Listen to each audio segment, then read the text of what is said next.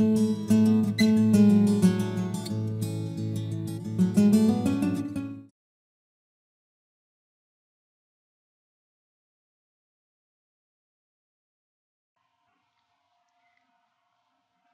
y bienvenidos a esta sesión online.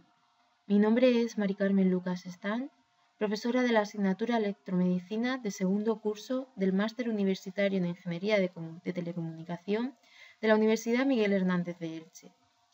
Este vídeo está dedicado a la resolución de problemas sobre seguridad eléctrica correspondientes al tema 2 de la asignatura. Este vídeo complementa las sesiones de teoría y prácticas realizadas en el aula y os servirá como material de apoyo que podréis visualizar tantas veces como sea necesario.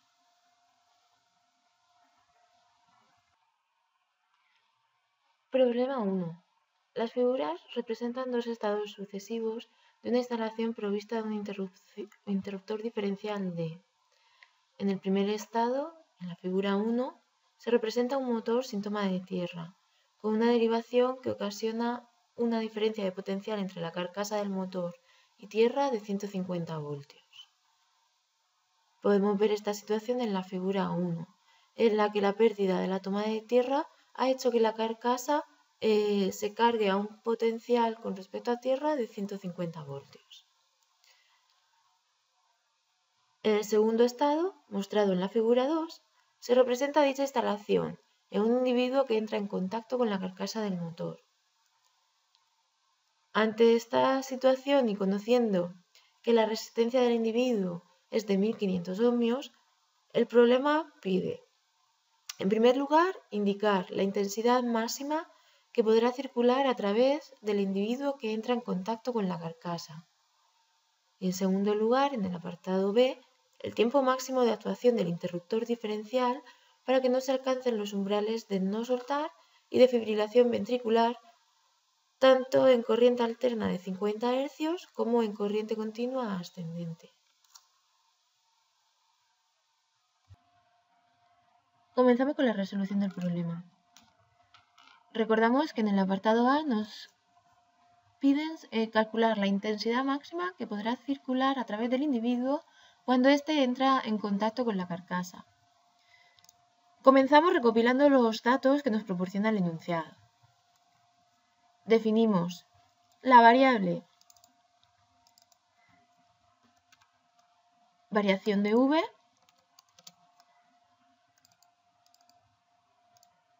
como la diferencia de potencial entre la carcasa del motor y tierra. variación de V tiene un valor, según el enunciado, de 150 voltios. Definimos la variable R como la resistencia del individuo. R, según el enunciado, tiene un valor de 1500 ohmios.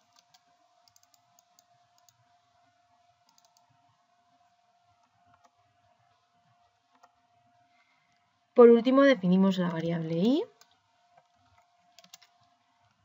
como la corriente o intensidad que circularía por el individuo.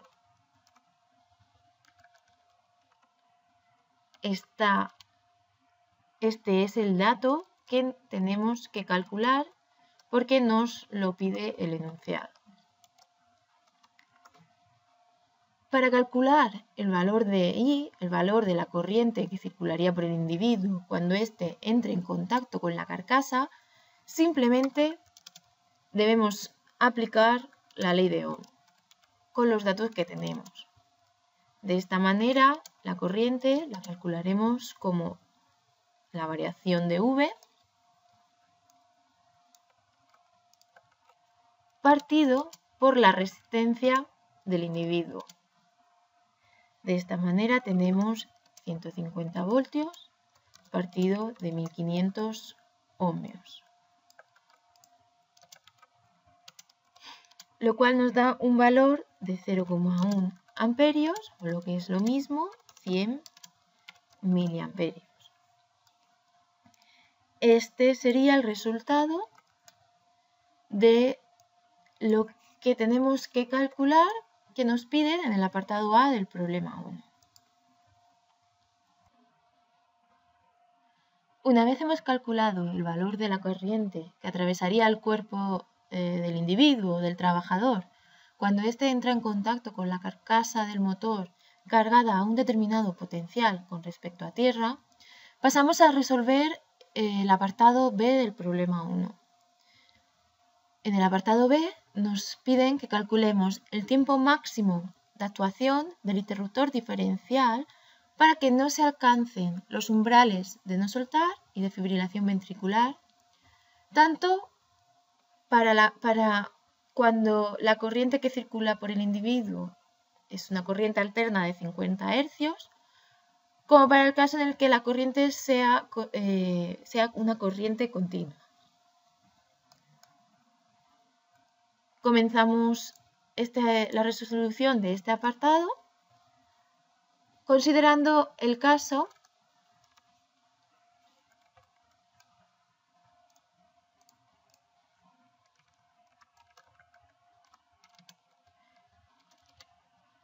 en que la corriente aplicada, aplicada sobre el individuo es eh, una corriente alterna de 50 Hz.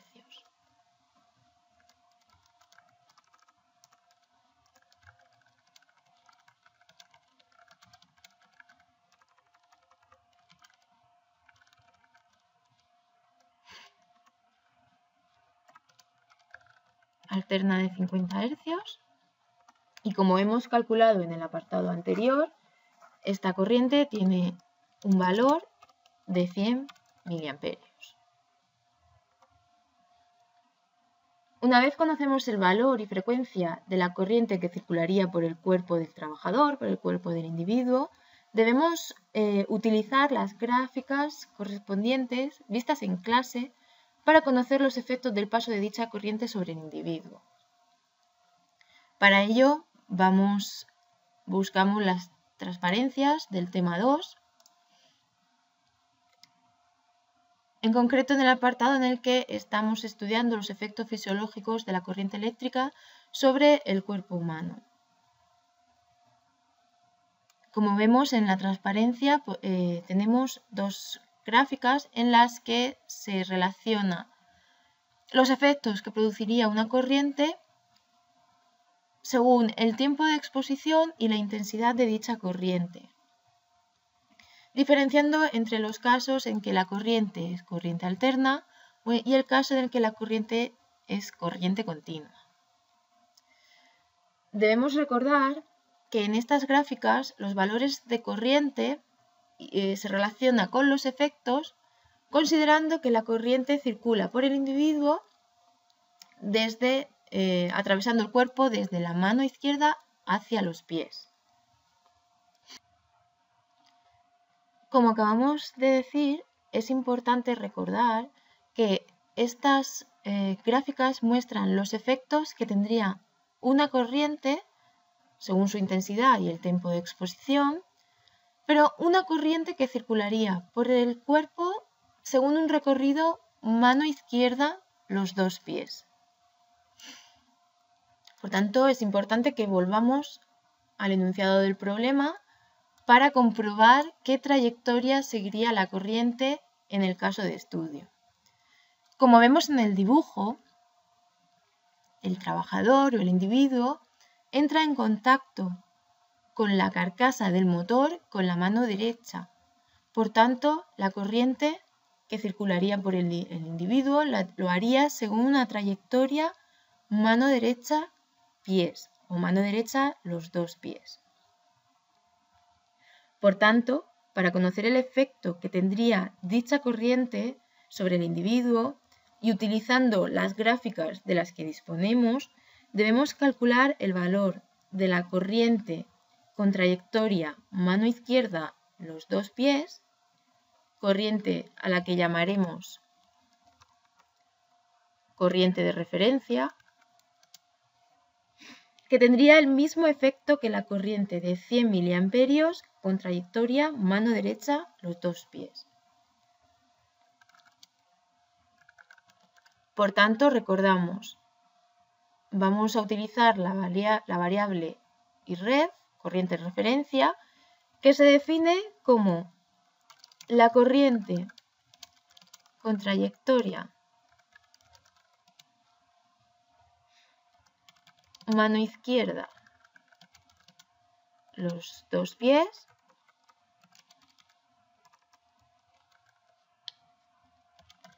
que tendrá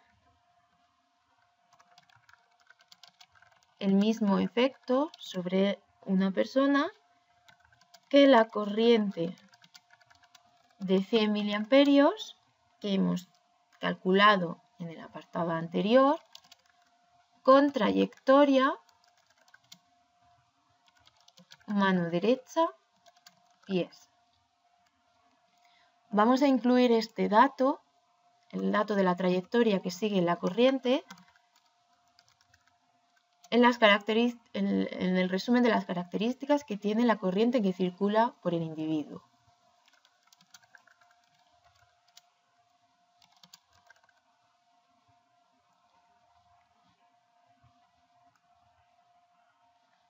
Para calcular este valor de la corriente de referencia, de IRED, vamos a utilizar la fórmula, eh, la fórmula del factor de corriente de corazón, que también vimos en clase.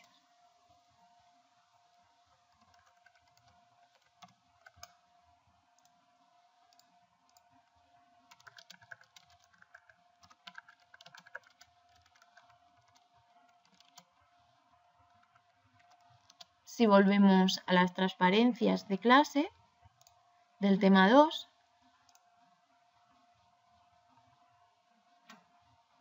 vemos eh, el factor de corriente de corazón F que relaciona el valor de, de, una corriente, siguiendo una trayectoria cualquiera, con el valor de la corriente de referencia, que siempre va a ser la corriente que circula desde mano izquierda, los dos pies.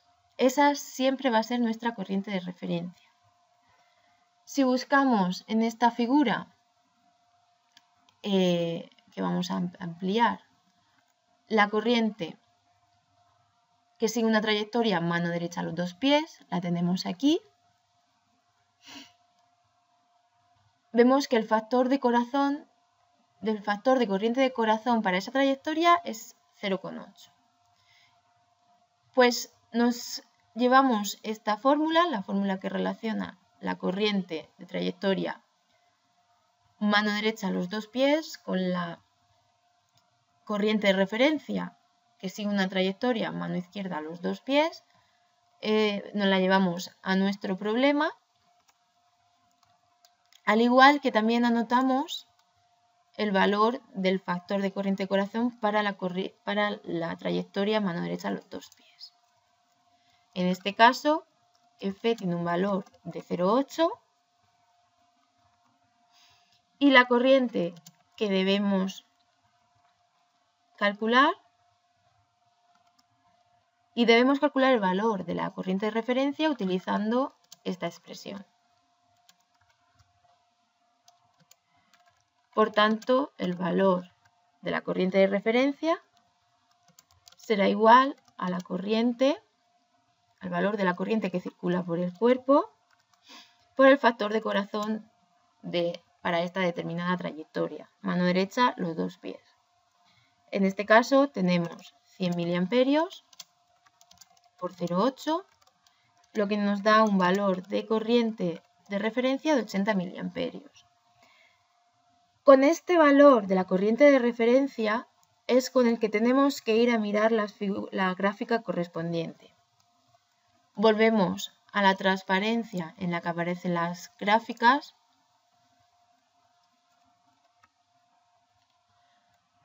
Hacemos zoom en la gráfica correspondiente a corriente alterna.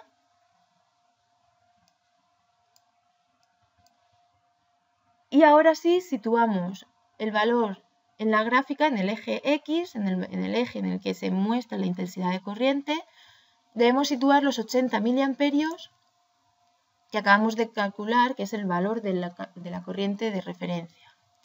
Estos 80 miliamperios aproximadamente eh, están situados por aquí, lanzamos una línea hacia arriba y vemos que el umbral de no soltar se pasaría cuando el para un tiempo de exposición de aproximadamente 50 milisegundos. Mientras que el umbral de fibrilación se sobrepasaría cuando estamos en contacto con la carcasa durante aproximadamente unos 600 eh, milisegundos. Estos son los datos que debemos, que, que debemos poner en el problema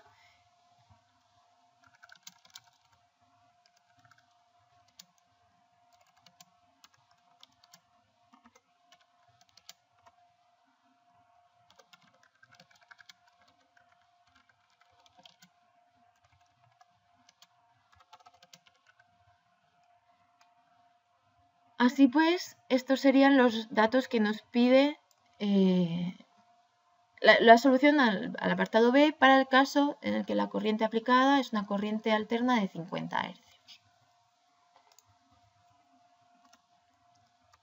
El caso, si ahora queremos resolver el problema, para el caso 2, en el cual la corriente aplicada sobre el individuo eh, tiene las mismas características que en el caso anterior, excepto que es una corriente continua,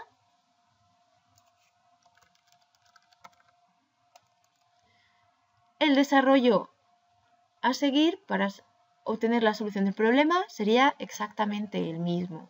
En primer lugar, calcularíamos la corriente de referencia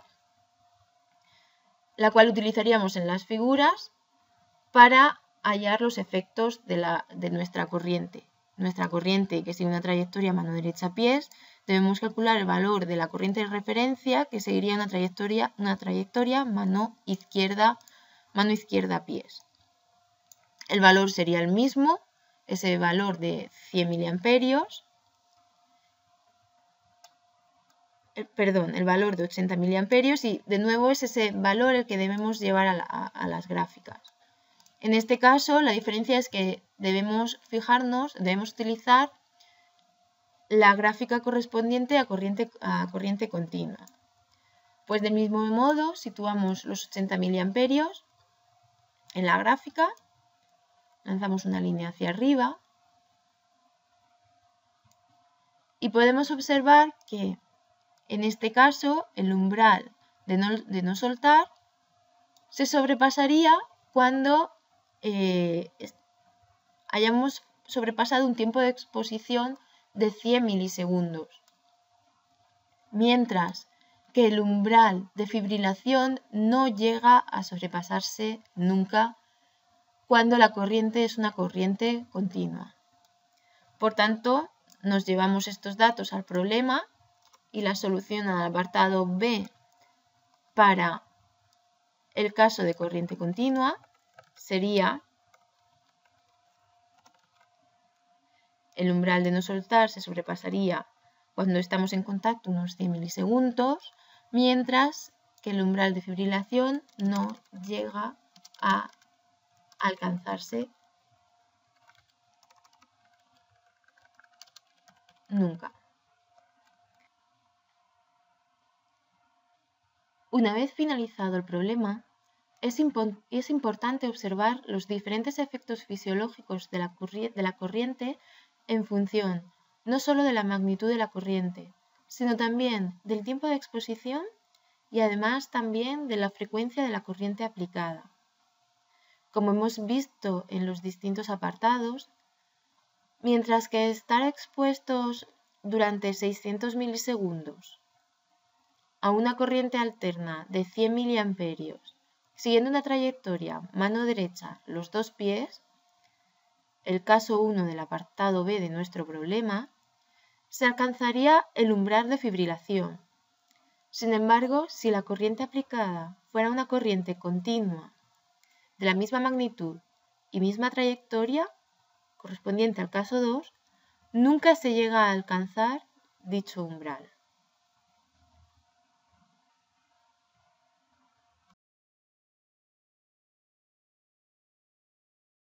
thank you